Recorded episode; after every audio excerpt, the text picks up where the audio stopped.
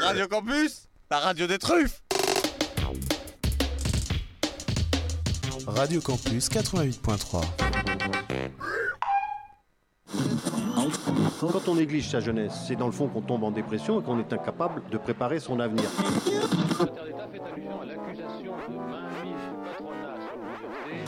Ça ne veut plus rien dire, lycéens. C'est des merdeux, des cons. Le jeune est tourné vers l'avenir.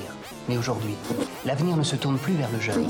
Univox, le rendez-vous du monde étudiant sur Radio Campus. Salut à toutes et à tous, ravi de vous retrouver pour ce nouvel Univox depuis les studios de Radio Campus Angers. Cette semaine, au programme, on vous présente le mois du genre porté par l'Université d'Angers. Pendant un mois, table ronde, conférences, projections et ateliers. La thématique choisie cette année, l'écoféminisme. Univox. Pour en parler avec nous, Jeanne Burgard-Goutal, agrégée de philosophie, une interview réalisée par Alice Breton à l'occasion d'un plateau radio au cœur du mois du genre. Jeanne Burgard-Goutal, bonjour, bienvenue sur ce plateau. Bonjour. Alors comme l'a dit euh, Hugo, vous êtes agrégée de philosophie et spécialiste de l'écoféminisme. C'est votre thème d'étude euh, depuis près de dix ans maintenant. Vous avez publié euh, à ce propos un, un essai en 2020 aux éditions L'échappée, être écoféministe, théorie et pratique. Alors ce mouvement est défini comme un mouvement estimant euh, que l'oppression des femmes et la su- surexploitation de la nature par les hommes sont liées. Est-ce que vous pouvez nous préciser un petit peu cette idée? Comment est-ce que certaines fé- féministes euh, sont-elles arrivées à ce rapprochement entre femmes et nature? Alors, moi, j'ai pas fait d'études d'histoire, mais de philo, et du coup, je vais mettre en place mes bons réflexes de prof de philo et contester euh, les termes de la question. Euh, L'écoféminisme ne euh, parle pas de- d'oppression des femmes et de la nature par les hommes. La question, c'est l'oppression par un système qu'elles appellent le capitalisme patriarcal. Euh, mais il n'y a pas du tout l'idée d'incriminer les hommes. Et en fait, ça, c'est un contresens qui est très souvent répandu et qui nuit à l'écoféminisme, qui est une simplification qui correspond pas au texte euh, et qui n'est pas tenable, en fait. Si on se met à attaquer des catégories d'individus, déjà, c'est inaudible, c'est politiquement contre-productif, et en plus, c'est une analyse qui est fausse. Euh, c'est pas comme ça que les choses fonctionnent. Donc, ce qui les a intéressés, c'est une analyse structurelle de comment se sont articulés en un seul et même système oppressif le capitalisme et le patriarcat euh, et aussi le colonialisme euh, au cours de la construction de la, de la modernité et du, du système monde moderne. Euh, et euh, pour continuer à être vraiment chiante, euh, à la fin de votre question, mais en fait c'est parce que c'est des contresens qui reviennent très souvent, c'est pour ça que je me permets de, de insister euh, lourdement. Euh, les écoféministes ne rapprochent pas femme et nature. Euh, contrairement à ce que vous avez dit dans votre question, en fait, ce qu'elle cherche à comprendre, c'est l'articulation entre des systèmes de domination. Donc entre la domination sur les femmes et la domination sur la nature, mais aussi, même si ça s'entend pas dans le terme écoféminisme, euh, entre ces deux formes de domination et les dominations de classe, euh, il y, a, tout un, enfin, ça, sont très inspirés du marxisme. Donc cette question de comment s'articule la domination de classe dans le capitalisme avec des dominations de genre, elles en font jamais l'économie, et la domination raciale ou euh, la domination internationale euh, des pays euh, riches sur les pays pauvres. Voilà, donc c'est un peu ça. le, fil rouge ou fil orange ou fil rose de l'écoféminisme, c'est d'essayer de comprendre comment des systèmes de domination se sont articulés avec au moins la triade de tout féminisme intersectionnel, c'est-à-dire sexe, race, classe ou genre, race, classe, et en ajoutant la question du rapport à la nature. Pourquoi est-ce que vous ne vous dites pas écoféministe alors que c'est votre sujet d'étude et que vous avez consacré 10 ans de votre vie à, l'étude de ce mouvement de pensée? Ben, en fait, euh, moi, c'est une question qui m'étonne toujours. C'est-à-dire qu'en philo, jusque-là, quand je travaillais sur Nietzsche, personne me disait Mais alors, t'es Nietzschéenne ou pas? Quand je travaillais sur Hegel ou Rousseau, enfin, personne m'étiquetait euh, hegelienne, rousseauiste. Et si, euh, je travaillais sur le nazisme, personne penserait automatiquement que je suis nazi. On peut être historien du nazisme. Euh, voilà, Anna Arendt, elle a écrit sur les totalitarismes. Euh, on ne se dit pas Ah, Anna Arendt est totalitaire. Et euh, moi, je croyais qu'avec l'écoféminisme, j'aurais cette euh, liberté qui est vraiment euh, la base en philo. Et en fait, je me suis aperçue, et je pense que peut-être si j'étais un homme, ça serait différent, je sais pas, mais automatiquement, j'étudie l'écoféminisme et euh, je suis une meuf, euh, je suis écoféministe. Et en fait, pas du tout. Euh, il y a à la fois des limites théoriques, un refus aussi de, me coller une étiquette. Euh, euh, je me sens pas plus euh, convaincue par les analyses écoféministes que par les analyses nietzschéennes, par exemple, pour reprendre euh, cet exemple. Et ça veut pas dire que je suis hostile. C'est ça aussi qui était difficile, c'est que dans, la sphère euh, universitaire, le fait que j'ai quand même des affinités avec ce mouvement-là et des sympathies à la fois pour les valeurs et les personnes qui portent ce mouvement, euh, ça faisait comme si mon propos était euh, pas objectif et on cherchait à me coincer sur mon positionnement personnel. euh, ce qui m'était jamais arrivé quand je faisais de la recherche sur d'autres sujets. Et dans le milieu militant, le fait que j'ai une sorte de regard critique et que je me pose des questions, donc que je sois ni pour ni contre, paraissait être une sorte de trahison, alors qu'en philo, c'est cette liberté-là que je trouve précieuse, justement. Alors on, comment, on a commencé un petit peu à l'évoquer. Dans l'écoféminisme, la notion de reclaim, c'est-à-dire se réapproprier, est très importante. Alors comment faire le lien entre nature et le corps? Est-ce que ça veut dire que quand on se réapproprie son corps, ça veut dire qu'on se réapproprie aussi la nature? Alors, la notion de euh, reclaim, en fait, peut-être pour la euh, situer, euh, euh, on pourrait la rapprocher d'une certaine façon si on, fait le lien entre euh, le féminisme ou l'écoféminisme et d'autres mouvements de lutte contre des oppressions, par exemple la lutte antiraciste. On pourrait rapprocher ça de la question de l'inversion du stigmate, c'est-à-dire le fait de se réapproprier un terme qui a été utilisé comme, comme une insulte, comme euh, queer ou euh, negro, euh, voilà, pour le mouvement LGBT ou pour le mouvement euh, des Noirs américains. euh, ou encore, on pourrait rapprocher ça de. Euh, J'ai perdu le fil, bon, c'est pas grave. Enfin, en tout cas, l'idée, c'est que euh, on se situe dans un, un, monde dans lequel euh, il y a des rapports de domination qui vont aussi de pair avec des hiérarchies de valeurs, et que par exemple, ce qui est genré féminin, même si c'est tout à fait euh, discutable que ça soit le cas, mais voilà, ce qui socialement à cette étiquette-là va être considéré comme inférieur à ce qui est genré masculin. Par exemple, on va se réjouir euh, euh, qu'il y ait des, équipes de foot euh, féminines, euh, parce que les trucs de mecs c'est vraiment bien. Donc quand il y a des femmes qui font des trucs de mecs, qui font du foot, c'est vraiment bien, c'est un progrès. On se réjouira moins qu'il y ait des garçons qui mettent du vernis à ongles et qui, font du tricot, parce que ce qui est féminin, c'est quand même euh, pas terrible. Et donc l'idée de Reclaim, c'est justement d'inverser ça, ou en tout cas de remettre ça en question et de dire, en fait, les activités traditionnellement féminines, s'occuper des autres, faire à manger, s'occuper d'une maison, coudre, euh, soigner les bobos, s'occuper des vieux, etc., et qui sont aussi beaucoup d'activités qui permettent une forme d'autonomie. Par exemple, si je sais coudre, j'ai pas besoin d'exploiter des ouvrières chinoises à l'autre bout du monde. Donc il y a aussi une démarche anticapitaliste là-dedans. Euh, et donc le reclaim, c'est se réapproprier toutes ces activités euh, avec aussi l'idée de les réinventer. C'est ça qui est important, c'est que euh, reclaim, c'est pas juste je me réapproprie le cliché traditionnel de la féminité.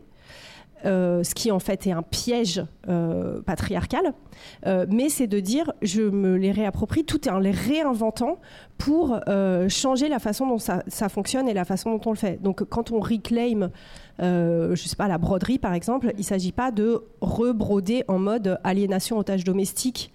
Euh, ce, dont, ce, qui, ce qui, dans une démarche féministe, pourrait pas du tout être désirable. Il y a l'idée qu'on réinvente à la fois la façon de le faire, par exemple, je sais pas, en collectif, euh, euh, qu'on articule ça à une démarche d'émancipation. Dans l'écoféminisme, euh, il y a aussi des grandes figures, notamment euh, Vandana Shiva, vous en parliez tout à l'heure, euh, d'origine indienne et membre du mouvement Shipko, un mouvement qui est né dans les années 70, euh, considéré comme des fois le mouvement pionnier de l'écoféminisme. Ces femmes indiennes défendaient physiquement leurs terres en s'enlaçant autour des arbres pour éviter qu'ils ne soient euh, rasés, détruits. Alors, tout un vocabulaire euh, aussi en lien, euh, ça fait penser au poil des femmes, hein, tout simplement. Vandana Shiva, très active dans la lutte écologique, elle critique fortement aussi le capitalisme et défend une agriculture paysanne traditionnelle. C'est elle qui a proclamé aussi l'homme ne possède ni la terre, ni la femme, ni la terre. Est-ce que ça veut dire que le féminisme est forcément anticapitaliste? Alors, l'écoféminisme, en tout cas, oui.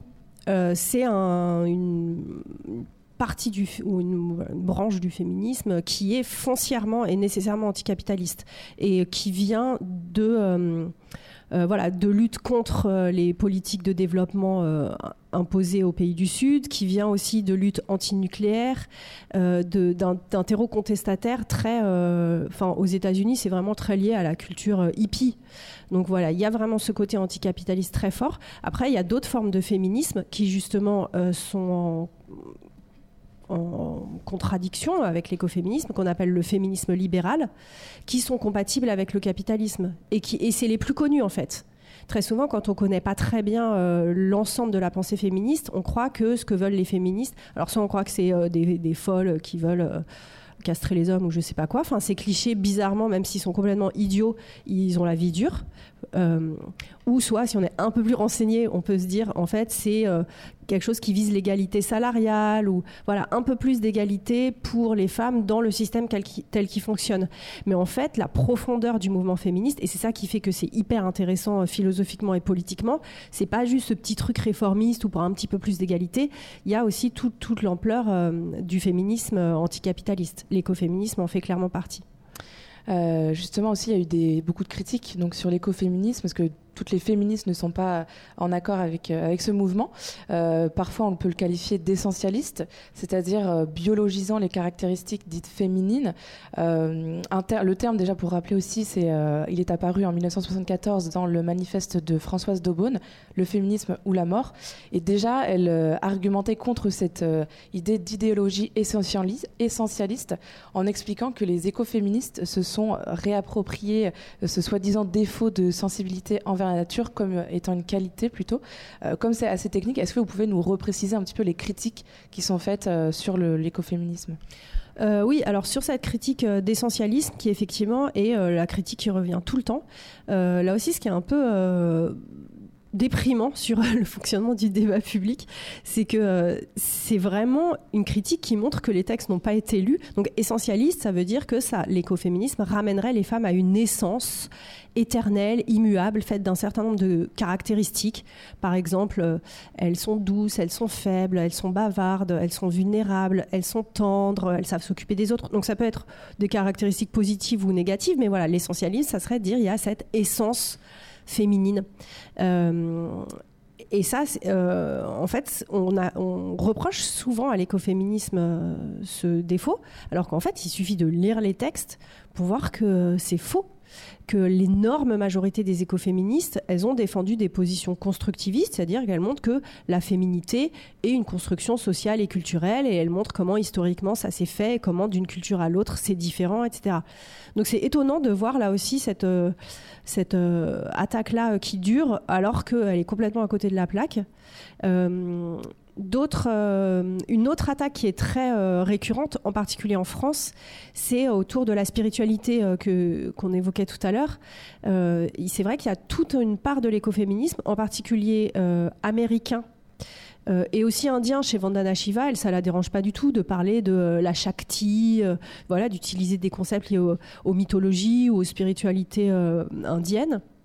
Euh, euh, et, aux États-Unis, chez Starhawk, par exemple, elle parle de la déesse, elle fait des rituels pour euh, célébrer les solstices, les équinoxes, etc. Et en fait, il y a vraiment une démarche qui, si on fait l'effort de s'y intéresser, est vraiment complexe et pertinente. Mais souvent, c'est utilisé pour dire ouais, ok, bon, c'est un truc folklorique ou c'est un peu farfelu, et ça permet d'expédier cette question sans vraiment se pencher sur la question. Alors qu'il y a quand même beaucoup d'autres mouvements écologistes aujourd'hui qui parlent d'éco-spiritualité ou qui disent qu'on ne peut pas transformer profondément le rapport à la nature sans avoir un rapport à la nature en tant que plus grand que soi. Euh, et elles, elles essayent justement de jouer ces spiritualités de la terre-mère contre la spiritualité de, Dieu le Père. Mais là aussi, c'est une démarche qui euh, est souvent. Euh, on a l'impression que les gens n'ont pas envie vraiment de creuser et de s'intéresser, mais plutôt de critiquer immédiatement sans même comprendre de quoi il s'agit. Univox, le rendez-vous du monde étudiant sur Radio Campus. Le mois du genre a été également l'occasion pour l'Université d'Angers d'annoncer la création du premier musée des féminismes de France. Christine Barr, enseignante-chercheuse, membre de l'Association pour la préfiguration d'un musée des féminismes et autrice du livre à succès Une histoire politique du pantalon, nous présente ce musée qui ouvrira ses portes à l'horizon 2027. Univox. Univox. Christine Barr, bonsoir. Bonsoir. À Angers, c'est euh, le plus gros fonds d'archives du féminisme de, France. Est-ce que ce musée, c'est l'occasion aussi de mettre en valeur ce qui existe déjà ou bien l'idée, c'est d'amener aussi des œuvres qui viennent de l'extérieur? Alors on va avoir les deux, on va valoriser les 80 fonds d'archives de militantes et d'associations féministes qu'on a déjà à Angers. On en a quatre ou cinq de plus chaque année Donc au moment de la création du musée, on aura une centaine de, fonds d'archives féministes. Mais pour réaliser des expositions, on va faire venir d'autres structures d'ailleurs, d'autres musées, de bibliothèques, des, des, œuvres, des documents qu'on aura besoin d'exposer. Et puis, on a aussi l'ambition de collecte. Euh, parce qu'on envisage un musée avec une participation de, diverses personnes euh, intéressées, des collectes de photos sur les collages féministes, euh, des collectes de, de, badges ou de t-shirts ou de banderoles, des objets, puisque dans un musée on montre des objets authentiques. Euh, donc ça nous paraît euh, très important aussi qu'on documente mieux le féminisme contemporain, enfin disons des 25 dernières années, qu'on appelle le féminisme de la troisième vague. Et là, ça demande la participation de, bah, de beaucoup de monde en fait, hein, de personnes par exemple qui aiment prendre des photos et qui vont nous envoyer une photo de, des collages féministes dans telle ou telle ville de France.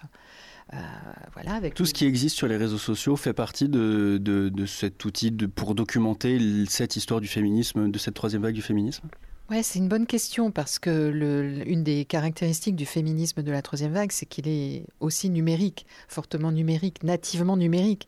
Donc, comment exposer dans un musée euh, des productions euh, numériques? On va devoir réfléchir sur le sujet. Ceci étant dit, vous avez participé à l'organisation de l'exposition parisienne citoyenne au musée Carnavalet à Paris, exposition dans laquelle on pouvait voir des œuvres numériques, puisqu'il y avait déjà des extraits de films, il y avait euh, déjà des documents numériques qui, étaient, qui existaient. C'est encore différent là? Alors, des euh, numériques, euh, pas, tout à fait. Enfin, c'est des films, des vidéos qu'on a pu montrer, euh. On a travaillé avec l'INA aussi. On aura certainement pour le musée des féminismes un partenariat avec euh, l'INA, donc les archives de la télévision. Mais euh, par numérique, j'entendais les réseaux sociaux, les sites internet. Comment on montre ça dans un musée? Il faudra réfléchir. De toute façon, on va être aidé par une scénographe professionnelle. Ça fait 20 ans que ce, que ce projet est sur les rails. Avant, donc il y a 20 ans, vous avez déjà eu une, idée d'un musée du féminisme aussi. D'où vient la, jeunesse de ce projet euh, pour vous dans votre, dans votre imaginaire? Dans, dans ma tête, il y avait eu un peu en même temps la création de l'association Archives du féminisme pour qu'on puisse avoir un lieu où préserver les archives, parce que ça n'existait pas. La bibliothèque Marguerite Durand était saturée à Paris et donc on voyait partir des fonds d'archives français à l'étranger ou des archives disparaître. Il n'y avait aucune dynamique collective. Donc euh, on a structuré ça, on a créé un nouveau lieu d'accueil à la BU de belle à Angers. Alors il y a eu des discussions, il y en a qui auraient préféré Paris. bon, bref, c'était à Angers que ça a été possible en tout cas, ce qui est génial pour moi en tant qu'angevine. et puis aussi parce que ça fonctionne très bien et que c'est dans l'intérêt collectif. Euh, euh, voilà. Et, au moment où on a créé cette association, on a tout de suite pensé euh, transmission. Il n'y avait pas de lieu pour les archives, mais il n'y avait pas non plus de musée en France sur l'histoire des femmes.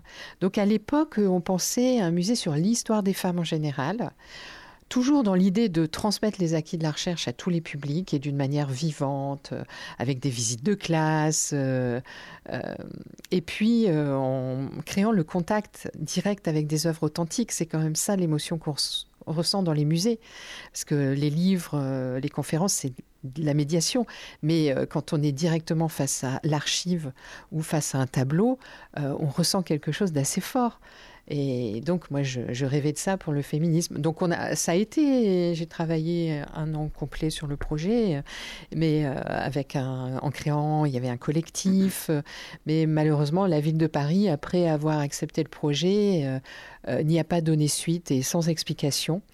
Donc c'est à, la suite de cet échec qu'on a rebondi avec la création de Muséa, un musée virtuel sur l'histoire des femmes et du genre, euh, euh, qui a été inauguré en 2004 et qui existe encore. C'est une production de l'Université d'Angers. Vous avez euh, lancé un appel à participation, à financement, 21 000 euros qui ont été collectés euh, pour euh, une œuvre, Maria Vérone à la tribune. Ça a eu un écho dans la presse nationale, il y a eu des pêches AFP, un article dans Le Monde, vous avez été contacté par différents médias. C'est important pour vous aussi d'acquérir ces, œuvres qui font que le, qui illustrent le fait que le féminisme existe depuis des siècles. Oui, alors là, c'est un tableau de 1910 qui montre un meeting pour le droit de vote des femmes à, Paris. Et euh, on a réalisé que c'était le, seul tableau, en fait. Euh, représentant, enfin illustrant l'histoire du féminisme à cette époque, parce qu'on a des caricatures, ça beaucoup, des dessins, des photos, mais un tableau de facture classique par un peintre académique, euh, huile sur toile, on n'avait pas, c'est le seul. Euh, c'est le seul peintre qui a eu l'idée de peindre un tableau dans sa carrière sur un meeting pour le droit de vote des femmes. Donc ça, ça me permet aussi de dire que si on ne fait pas des efforts, euh, on n'a pas beaucoup d'iconographie, on n'a pas beaucoup d'images sur l'histoire des féminismes. Et il faut être très vigilant par rapport à ça. Donc là, grâce au crowdfunding, on a, pu, euh, bah, avec plus de 200 contributrices et contributeurs, acheter ce tableau qui sinon euh, aurait été acheté tôt ou tard par euh, quelqu'un, euh, on ne sait pas qui, hein, euh, mais qui aurait gardé le tableau chez lui, chez elle, ou, peut-être que ce serait parti dans une université américaine. En tout cas, on n'aurait plus le tableau, disons, à notre disposition pour le montrer au public. Quand vous avez retrouvé ce tableau, en plus, il avait un, autre nom, enfin, son sens avait été complètement dévoyé. Oui, c'était l'histoire du tableau s'était perdue et c'était vendu à Drouot euh, sous le titre euh, Scène dans un café parisien. Et donc, euh, il y, a, un acheteur qui, a reconnu une carte postale qui reproduisait ce tableau. En fait, grâce à cette carte postale, il a reconnu la scène et il a acheté le tableau il y a quelques années. C'est à lui que nous allons l'acheter.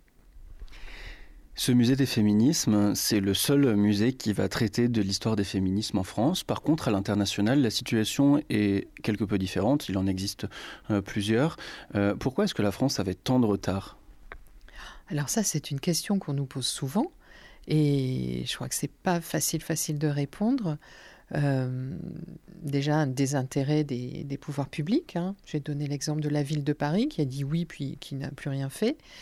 Euh, donc si ça ne s'impose pas plus au niveau des pouvoirs publics, c'est peut-être parce qu'il y a une forme d'antiféminisme larvé, d'indifférence. Euh, dans les milieux intellectuels, dans les milieux politiques. Il y a des pays où le féminisme est beaucoup plus fort. Hein. C'est pas ça, c'est pas un scoop. La France est n'a jamais été à la pointe du combat féministe.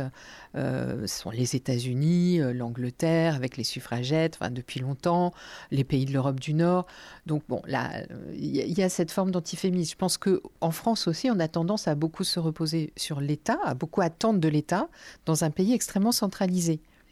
Mais euh, dans les pays justement où il, existe, où il existe des musées de femmes, c'est pas l'État c'est pas l'État, c'est des initiatives militantes, euh, euh, régionales. Euh, par exemple, en Allemagne, où il y a une autre organisation fédérale, eh bien, c'est vraiment au niveau des lenders et puis souvent des associations, en fait, tout simplement.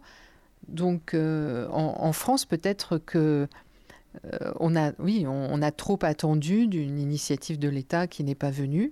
Et là, bah, nous, on montre que, bah, avec une association, avec une université, puis finalement, avec un soutien de l'État qui est en train de venir, bah, la démarche peut être différente. Et qu'on a aussi à notre disposition les universités qui ont une mission culturelle à remplir. On parle d'un musée des, féminismes depuis 1926. Vous en parliez tout à l'heure à l'occasion de cette présentation avec euh, Marie-Louise Bouglet. Euh, c'est une envie qui est latente quand même. C'est-à-dire les féministes et les femmes de manière générale attendaient ce musée. Euh, on a besoin dans les mouvements euh, sociopolitiques de, musées, effectivement. Il y a par exemple un musée de l'immigration qui a fini par voir le jour après une genèse très compliquée. il y a des musées de la résistance. Il y a ces, musées, ils ont une fonction culturelle, mais aussi citoyenne. il y a des valeurs qui passent à, travers ces musées, une mémoire collective aussi. Donc, stratégiquement pour les mouvements féministes, mais c'est très important d'avoir euh, au moins un musée euh, euh, qui est là pour parler de l'histoire de, ces mouvements, de ces conquêtes, de la difficulté à conquérir certains droits. ça fait partie aussi de notre éducation, de, la citoyenneté, de donner à voir ces luttes-là. Par exemple, On sait que dans, dans, les collèges et les lycées, il est très peu question du féminisme. Les programmes scolaires ne changent pas. Euh, et euh, je suis sûre qu'on aura plein, plein de demandes de visite de, groupes de scolaires. Parce qu'il y a un manque. Il y a un manque dans les programmes, il y a un manque dans les manuels. Il y a beaucoup de profs qui ne savent pas trop comment s'y prendre pour en parler, qui trouvent le sujet peut-être pas évident, euh, clivant. Ben, il y aura la visite au musée qui sera possible pour eux. Le, féminisme, évidemment, c'est une forme de militantisme. Est-ce que la démarche autour de la réflexion de ce musée est militante? Alors, elle est à la, enfin, militante, euh, oui, tout en restant indépendante euh, de collectifs militants on est animé par un esprit euh, féministe. On, espère bien changer un peu la société avec euh, les activités du musée et le programme culturel qui, accompagnera les, expositions.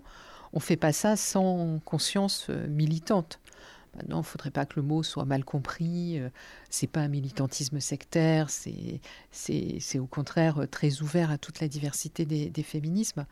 Mais oui, on estime qu'on est dans un monde où il faut s'engager. Et créer un musée des féminismes, c'est une forme d'engagement. Euh, on va dans le mur si, on ne montre pas aussi qu'il est nécessaire de s'engager pour le bien commun, pour le progrès social, pour une éducation euh, qui soit davantage inclusive, euh, avec plus de mixité. Voilà, tous ces enjeux-là, on en est très conscient. Donc c'est militant, sans sectarisme, sans intolérance, et euh, c'est aussi scientifique, parce que ben, il faut être capable aussi de le faire. Euh, et dans la FEMUSE, on a une complémentarité de différents savoir-faire. Hein. Euh, conservatrice de musée, par exemple, historienne, magistrate. Dernière question, l'inauguration du musée 2027 à l'occasion de la fin des travaux de la bibliothèque universitaire de Belleveille. D'ici là, au 1er septembre 2024, il y aura une première exposition temporaire, celle-là, euh, dont vous avez révélé euh, euh, tout à l'heure la thématique. Les femmes sont dans la rue. Oui, donc on aura jusqu'en 2027 deux, deux, expositions temporaires. Après, on gardera un fonctionnement d'exposition temporaire, une par an. Donc la, première expo, Les femmes sont dans la rue, sera réalisée par Ludivine Bantini.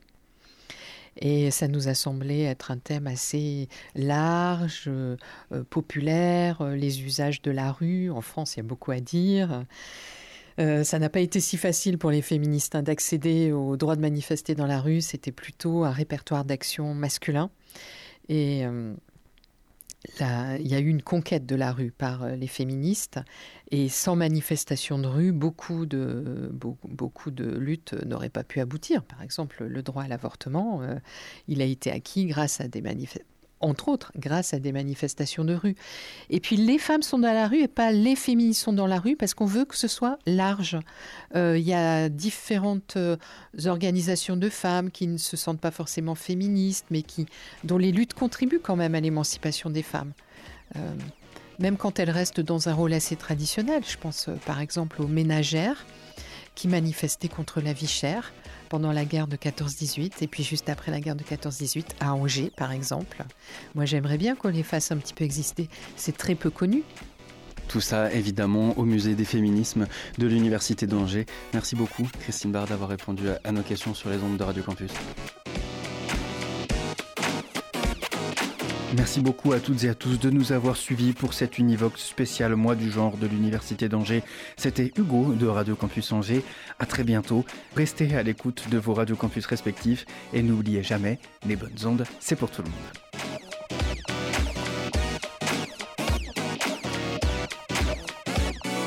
Univox.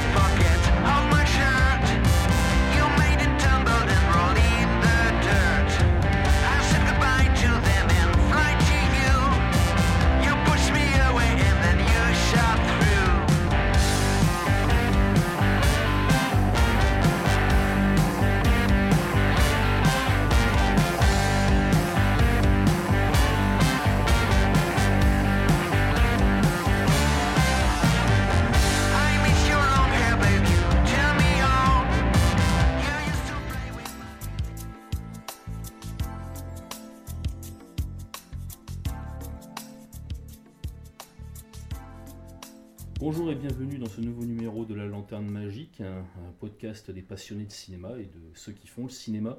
Et aujourd'hui, euh, avec mon nouvel invité, nous allons parler un petit peu d'un lieu emblématique pour la ville d'Orléans, le cinéma Les Carmes. bonjour. bonjour.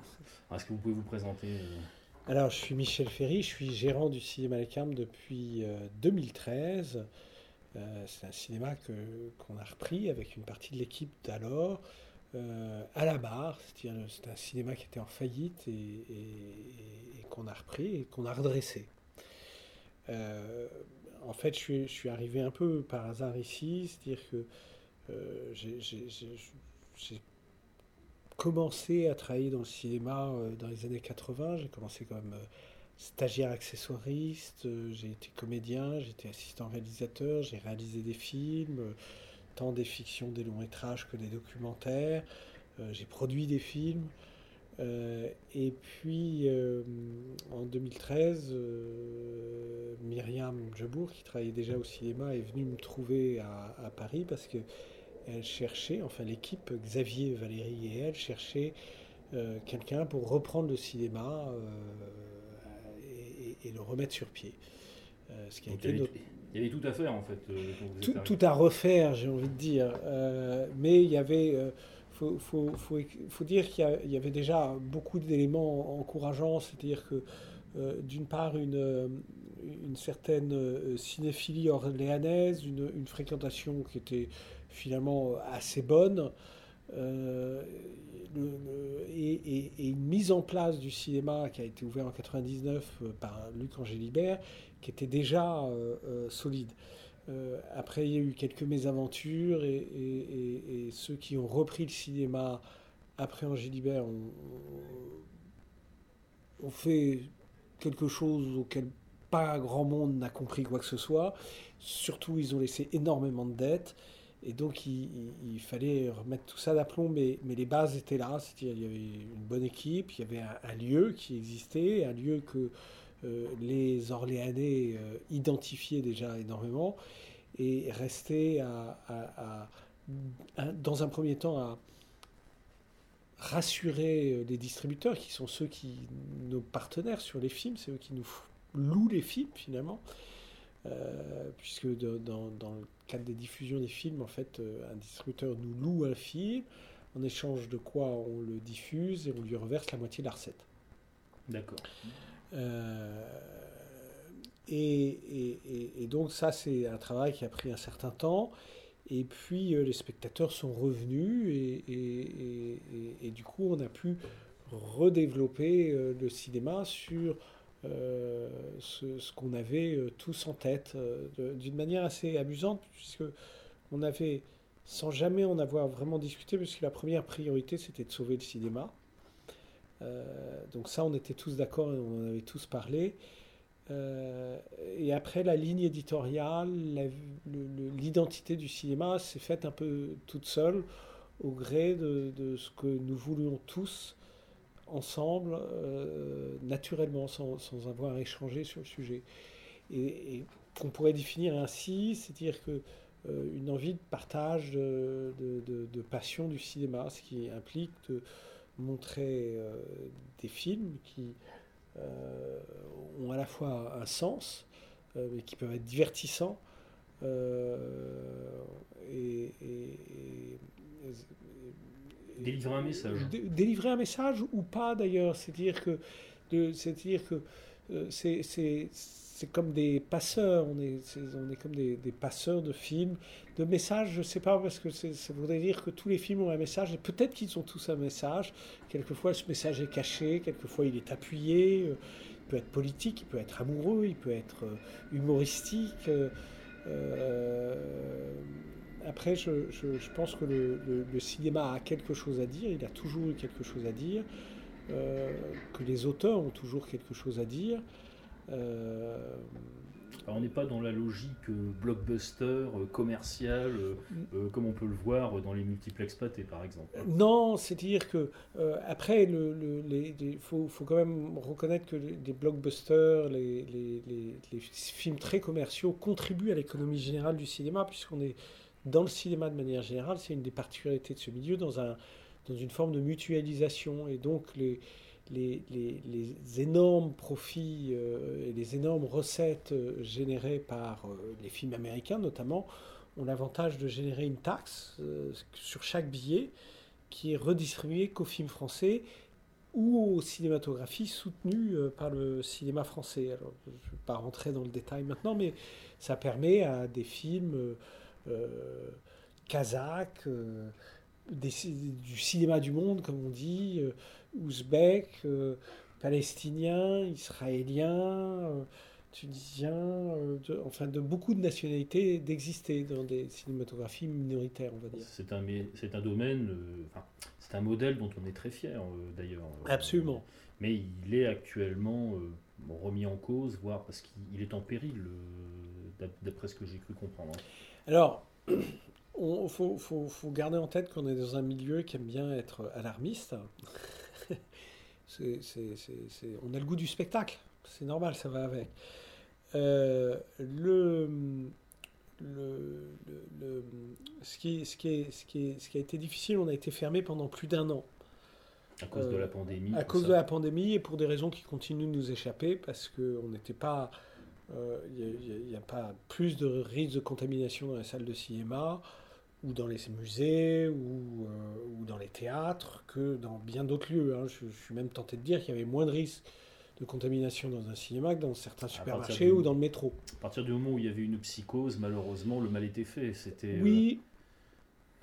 Mais c'est pas la psychose qui, qui, qui, a fait qu'on a fermé. C'était une décision gouvernementale euh, euh, dont on peut s'interroger sur le fait qu'elle ait duré si longtemps. Surtout la seconde fermeture. La, la première fermeture pouvait mieux s'expliquer.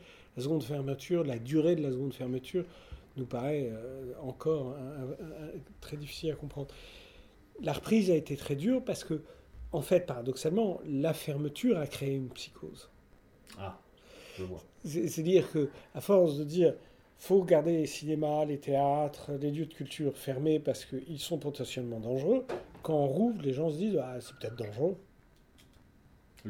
voilà, donc je, je, pense que ça a été contre-productif la, reprise a été difficile euh, parce qu'on est sur un, commerce aussi, mhm. euh, un commerce culturel certes, mais un commerce et, qui correspond à une, offre et une demande. Euh, et c'est toujours difficile de retrouver l'adéquation des deux. Et, puis, bon, ça finit par se remettre en place.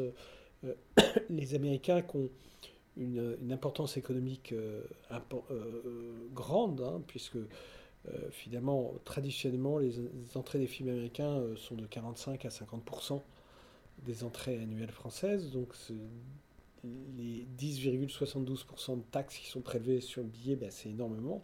Si on imagine que en, 2019, on a fait 219 millions, 220 millions d'entrées, multiplié par un prix moyen à 6 euros, 10% euh, de ça, ça représente beaucoup d'argent qui est redistribué au secteur, c'est énormément. Euh, donc, euh, ça a été difficile, c'est en train de, de, retrouver ces marques, ouais, une certaine normalité. Moi, je, suis pas. Je pense que les habitudes ont changé, on le, on le voit. Après, on évolue, on suit le mouvement, c'est la vie. Oui, vous êtes en fait victime, comme ben, les salles de cinéma qu'on connaît le plus, comme je, parlais du multiplex pâté ou, autre, euh, du, du phénomène Netflix, Amazon Prime et du, streaming en général alors ça, moi, je, suis, je, reste très prudent là-dessus parce que je, pense que, paradoxalement, euh, moi, je suis sans doute partie de cette génération euh, qui a beaucoup construit une partie de, de sa cinéphilie euh, à la télévision. C'est-à-dire qu'il y avait des émissions euh, formidables. Hein. Il y avait euh, la dernière séance, la dernière séance le ciné-club du samedi soir ou vendredi soir, je ne me souviens plus. enfin, il y avait trois séances formidables. Il y avait les dossiers d'écran, par exemple. Il y avait toute une série de, de, de, films, qu'on voyait, enfin de, circonstances dans lesquelles on pouvait voir des films qui finalement nous ont engagés à aller voir des films au cinéma après. C'est vrai que même moi, euh, les films qui m'ont plu, que j'ai aimé, qui datent pour beaucoup des années 80-90, mais après j'aime beaucoup le cinéma japonais, euh, notamment Akira Kurosawa, Kenji Mizoguchi, tout ça, bah, je les ai découverts à la télévision, sur Arte, souvent aussi, la dernière séance, sur, sur France 3, et puis bien entendu, la ludothèque de la médiathèque d'Orléans, qui était assez fournie à l'époque, et même mieux fournie quand c'était en VHS que maintenant en DVD. Oui, alors à l'époque, cela étant, il y avait beaucoup moins de, films de patrimoine anciens qui étaient diffusés en salle. Donc il y a un moment où on était obligé de construire une certaine cinématographie, euh, enfin cinéphilie, euh, à travers ce qui nous était proposé euh, à la télé, etc. Moi je dirais, ce qui, peut-être plus, si, on veut être plus précis, je, pense que les plateformes, ce sont les séries des plateformes qui sont dangereuses. la, série a créé un phénomène d'addiction. Euh, euh, mais il y a eu la même chose en son temps. Euh, moi, je me souviens que dans les années 80, c'était des gens qui étaient accros à Dallas et je ne sais plus comment s'appelait l'autre. Dynasty. voilà, Dynasty, exactement. Donc bon, bah maintenant, il y avait des gens qui faisaient jamais quelque chose tel soir parce qu'il y avait Dallas ou Dynasty qui allait passer. Bon, bah maintenant, c'est autre chose. Je pense que c'est à nous de réinventer les choses. C'est euh, aussi la profession de proposer des films euh, et, nous de trouver les moyens de les proposer de la meilleure manière possible. Après, les, spectateurs choisissent, on voit bien que quand il y a un film qui leur donne envie, ils sont là. Euh, après, nous, on peut faire connaître les films, on peut contribuer à créer du désir autour des films, on peut contribuer à créer de la cinéphilie. Hein, et c'est par exemple comme ça qu'on a décidé de, faire un, festival qui s'appelle Récidive, qui euh, euh, finalement se consacre à une année de cinéma euh, dans, l'histoire. on a fait 40 en 2021, on va faire 68 cette année-là. Et, 68, par exemple, nous, ça nous permet de redécouvrir qu'il y a une cinématographie extraordinaire et que qui, se serait souvenu que 2001 d'Odyssée de l'espace a daté de 68, The Party de Black Edwards, euh, et, on pense que aussi on recrée quelque chose, que revoir ces films-là hein, sur le grand écran, ça, ça, provoque quelque chose, ça, continue de contribuer au désir que le spectateur peut avoir pour des films. Il y avait même un, film de science-fiction tiré d'un roman français euh, très connu, euh, si j'évoque le, titre, la planète des singes de Franklin Schaffner. Oui, qui est sorti en, 68, qu'on hein. aurait pu mettre dans la programmation et qu'on n'a pas mis dans la programmation. Mais c'est vrai que Non, mais en fait, l'énorme écueil qu'on a eu, c'est que la proposition, elle est énorme, elle est pléthorique. Euh, et effectivement, c'est marrant, j'y ai repensé il y a quelques jours, je me suis dit, ah, la planète des singes.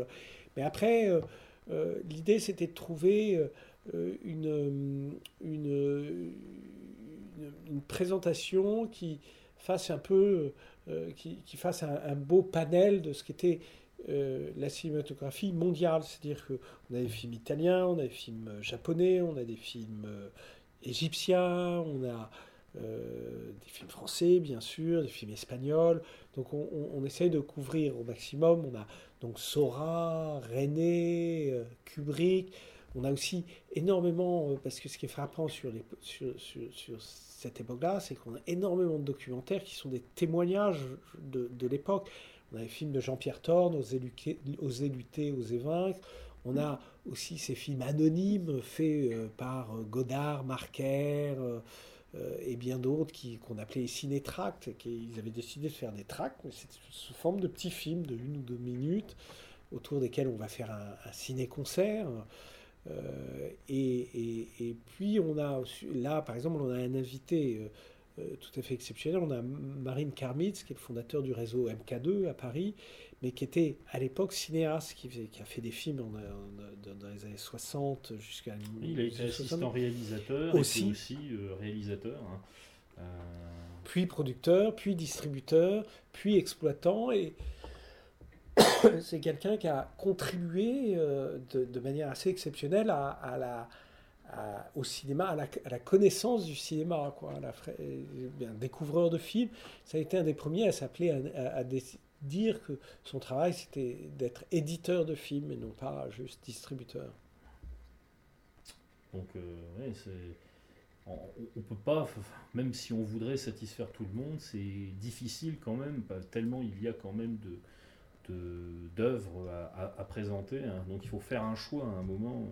Ben, c'est dire que effectivement, est-ce que on sait, il y a les films qui sont très appréciés, dont, dont on sait qu'ils ont été déjà vus, et, mais aussi les, films à découvrir. Donc on a essayé de faire les deux. Euh, euh, euh, et, et on est obligé de faire des choix puisqu'on fait ça sur une, une période donnée. Sachant qu'en France, il y a à peu près 200 films par an. Si, si, on faisait toute une année, on ne s'en sortirait pas. ça serait compliqué de caser tout le monde. Hein. Exactement. Et bon, le public est au rendez-vous. Il, il, y a quand même une... Oui, on voit bien depuis la fin de l'année dernière, depuis la, la fin 2022, qu'il y, y, a une reprise, c'est-à-dire qu'il y a une vraie envie de cinéma. Mais ça, on l'a toujours senti. Après, il y avait des, inquiétudes, euh, et, là, c'est en train de passer. On voit que quand, un film, quand il y a du désir autour d'un film, les gens sont là, hein. ça, il n'y a pas de souci. Et, de tous les âges C'est-à-dire qu'il n'y a pas euh, une niche euh, de génération qui vient ici, et tandis que... Alors, moi, j'ai l'impression, mais il faudrait, faudrait faire des études plus précises, mais ma perception, c'est que depuis qu'on a réouvert, euh, il y, a un plus grand mélange de public qu'il n'y avait avant. Euh, après, il y a, un public qui est plus disponible que l'autre. Ah, c'est le sujet d'une grande enquête sociologique, en fait. Absolument. Mais après, oui, il ne faut pas, faut pas se leurrer. C'est dire que qui est disponible, combien de personnes, quelle typologie de public est disponible en milieu de journée pour aller au cinéma. Oui, c'est vrai que par rapport au week-end, euh, en bah semaine, c'est compliqué. Hein. Euh, par contre, s'il y a effectivement un, plus grand mélange, après, ça, tient aussi à vous, comme vous disiez, donner l'envie d'aller voir des films, de passionner euh, les, foules avec les films qui sont présentés. et puis, en plus, avec la multitude de films que vous proposez, qui ne sont pas forcément des films commerciaux, des films qui disent quelque qui racontent quelque chose, mais qui font rêver quand même, qui, qui, invite à, l'évasion, euh, ça nourrit euh, la cinéphilie euh, des, des, jeunes comme des moins jeunes. Hein. Absolument. Mais et, ça, c'est la partie du travail qui est amusant. Si, si, le travail, c'est juste de, de, mettre les films à l'affiche et puis de les montrer, bon, d'accord, mais c'est quand même beaucoup plus amusant de trouver un moyen d'aller chercher les spectateurs, de se dire, bah tiens, comment est-ce que je fais, que, quelle catégorie de personnes, comment est-ce que je l'atteins, comment est-ce que je le provoque, euh, comment je réponds aux sollicitations, aux demandes de tel tel public, euh, tout ça. C'est une étape importante de la vie d'un film. Absolument. donc, euh, parce qu'il y a la préparation, le tournage, la post-production, et puis ensuite la promotion et la diffusion. Ouais, ce qui, ce qui, est terrible sur le film, ce, je trouve toujours très dur, c'est que sur, on va dire, les, je crois, qu'il y a peut-être eu 3, 270 films qui sont sortis l'année dernière, euh, nouvelles sorties, on va dire, peut-être 300 combien vont rester? C'est-à-dire, c'est comme les livres. Il y a, au bout d'un certain temps, un certain nombre de livres sont envoyés au pilori, euh, au pilon, pardon. Mmh. Oui, c'est presque aussi. Mais c'est presque aussi violent. exactement. Euh, et, et, le film, c'est un peu la même chose. je trouve ça terrible parce que c'est quelque chose qui demande énormément de travail. Hein, euh, que le film soit réussi ou raté, ça a demandé autant de travail. Et, et en fait, son sort euh, est réglé en quelques, quelques jours, quelques heures. Parfois, c'est tragique. Tandis que d'autres restent extrêmement longtemps en tête d'affiche. Euh, c'est le cas par exemple d'un film qui n'est pas de 68 mais de l'année suivante, c'est Z de Costa Gavras. Ah, absolument. Il est resté des mois euh, à l'affiche et c'est vrai que c'est un film génial. Mais c'était là aussi c'était une époque où le mode d'exploitation était euh, différent, c'est-à-dire que on est et ça c'est peut-être un, des phénomènes aussi induits par les plateformes, mais en tout cas par la société dans laquelle on vit, qui est vraiment une, culture de l'immédiat, un culte, j'ai envie de dire, de l'immédiat. Euh, qui fait que un film arrive et disparaît, et puis euh, ah ben, il faut d'autres films, il faut autre chose, il faut autre chose, il faut, autre chose. faut créer du contenu, il faut Exactement. fournir. Et, et, vous, en fait, vous êtes l'alternative. proposer de prendre le temps de découvrir on d'autres essaye, choses. on essaye, mais en même temps, je, je dois reconnaître qu'on est souvent pris de vitesse. euh, que le, le- c'est difficile d'être. On peut pas fonctionner totalement à contre-courant de l'époque. Et en même temps, c'est c'est bien de mettre le frein et de, de prendre le temps de se, se poser. euh, mais après, les, les contraintes économiques autour des films fait- font aussi que euh, c'est très difficile. On a beaucoup de mal à convaincre les distributeurs de, de présenter les films différemment. euh. Oui. Oui, parce qu'eux réagissent à une, aux considérations économiques. euh, Oui, mais, mais pas forcément rationnel. euh, C'est-à-dire que euh, chaque salle a ses spécificités. et, les spectateurs ont leurs envies différentes. Moi, je vois bien que certains films, je peux les sortir à une séance par jour et ils vont faire plus qu'un autre film à deux séances par jour, voire à plus. Euh, et, parce que tout d'un coup, on a trouvé le meilleur horaire, on a mieux ciblé, plus la, la ci- la cible, le public cible, j'ai envie de dire, et, s'identifie plus facilement. C'est- C'est-à-dire que euh, je trouve que c'est un- une des autres choses qui peut-être troublante de cette époque où euh, les distributeurs, quelquefois, cherchent à, à- à fausser l'idée qu'on a d'un film. C'est-à-dire, ils nous vendent un film pensant que ça va faire venir des gens, alors que ça n'est pas le film que les gens vont voir. Et que je pense qu'on a, il faut faire confiance à ce qu'on propose.